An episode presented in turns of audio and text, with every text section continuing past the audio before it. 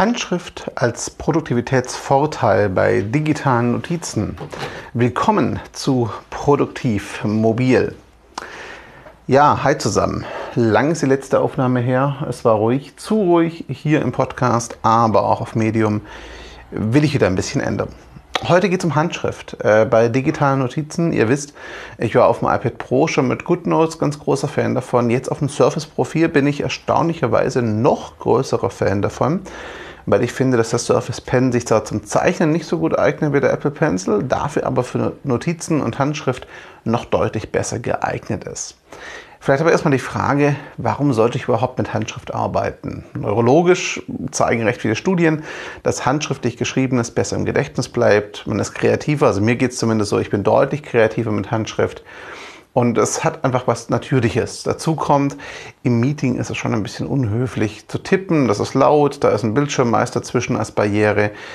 Handschrift ist da deutlich einfacher, deutlich weniger störend, deutlich angenehmer.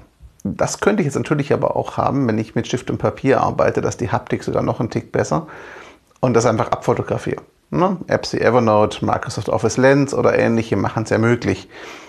Warum also digitale handschriftliche Notizen? Ähm, der Grund ist für mich auf zwei, vielleicht drei Ebenen zu finden. Die eine Ebene, so sehr ich Papier liebe, ich liebe es noch mehr, wirklich nur ein Gerät für alles dabei zu haben und nicht drei, vier, fünf verschiedene Sachen mitschleppen zu müssen. Das ist die eine Ebene. Die andere Ebene ist, ich kann mit der richtigen App, sei es GoodNotes, sei es auf Windows, Nebo, was ich nutze, die handschriftlichen Notizen in einer wirklich guten Treffergenauigkeit und Präzision in normalen, editierbaren Textverwandlung konvertieren lassen und diesen Text mit leichter Überarbeitung oder für die Überarbeitung direkt im Messenger oder in Google Docs mit meinem Team sharen und teilen, ohne dass die meine Handschrift lesen müssen, was ganz hilfreich ist. Und das dritte ist tatsächlich Mindmaps. Ich äh, habe Mindmaps die letzten Jahre ganz gern gemieden, weil das Erstellen von Mindmaps mit Tastatur und Maus hat sich für mich sehr unnatürlich angefühlt. Handschriftliche Mindmaps auf Papier haben wunderbar gepasst, auch auf Whiteboards. Das Problem ist nur, die muss ich abfotografieren und ich kann sie vor allem nicht nachbearbeiten digital. Jetzt mit richtigen Apps ist es so, ich kann die Hand, Mindmap von Hand machen, also handschriftlich machen. Vielleicht hilft das Programm mir sogar noch dabei, so ein bisschen die ovalen und sonstigen Formen sauber hinzukriegen. Und ich kann dann Einzelelemente neu arrangieren. Ich kann sie umarrangieren, ich kann die Reihenfolge verändern, ich kann sie erweitern, sprich, ich kann es nachbearbeiten, obwohl es handschriftlich erstellt ist. Und das finde ich persönlich halt sehr, sehr cool. Denn dann werden Mindmaps auf einmal wieder für mich nutzbar und hilfreich.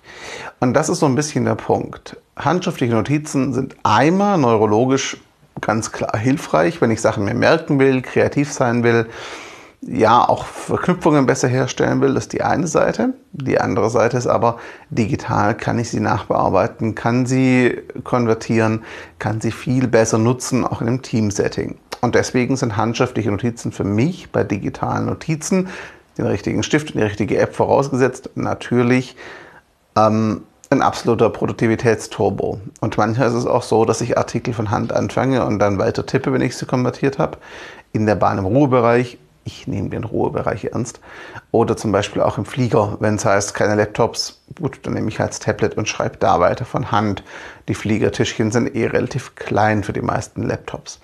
Also das sind so Sachen, oder auch wenn ich in der Bibliothek sitze oder einfach irgendwo, wo es ruhig ist und ich aber weitermachen möchte, dann nehme ich Stift und Tablet und fange an zu schreiben. Auch im Kaffee ist das meist deutlich weniger störend als der Laptop.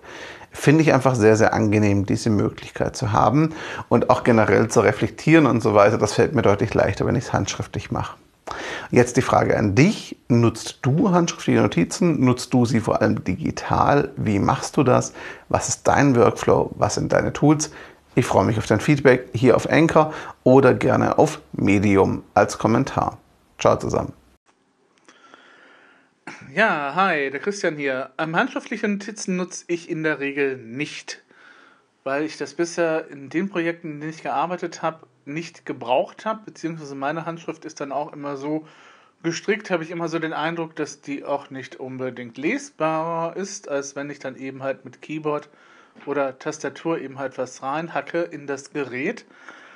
Ähm, was ich mir noch mal ein bisschen wünschen wollen würde, und ich glaube, da gibt es auch Möglichkeiten, ist für den anderen Bereich, wenn man nämlich halt PDFs von Noten hat, ähm, ist das natürlich einerseits ein bisschen sinnvoll, wenn man da tatsächlich seine persönlichen Anmerkungen auf dem iPad dann eben halt reinschreiben kann. Es gibt Spezialsoftware dafür.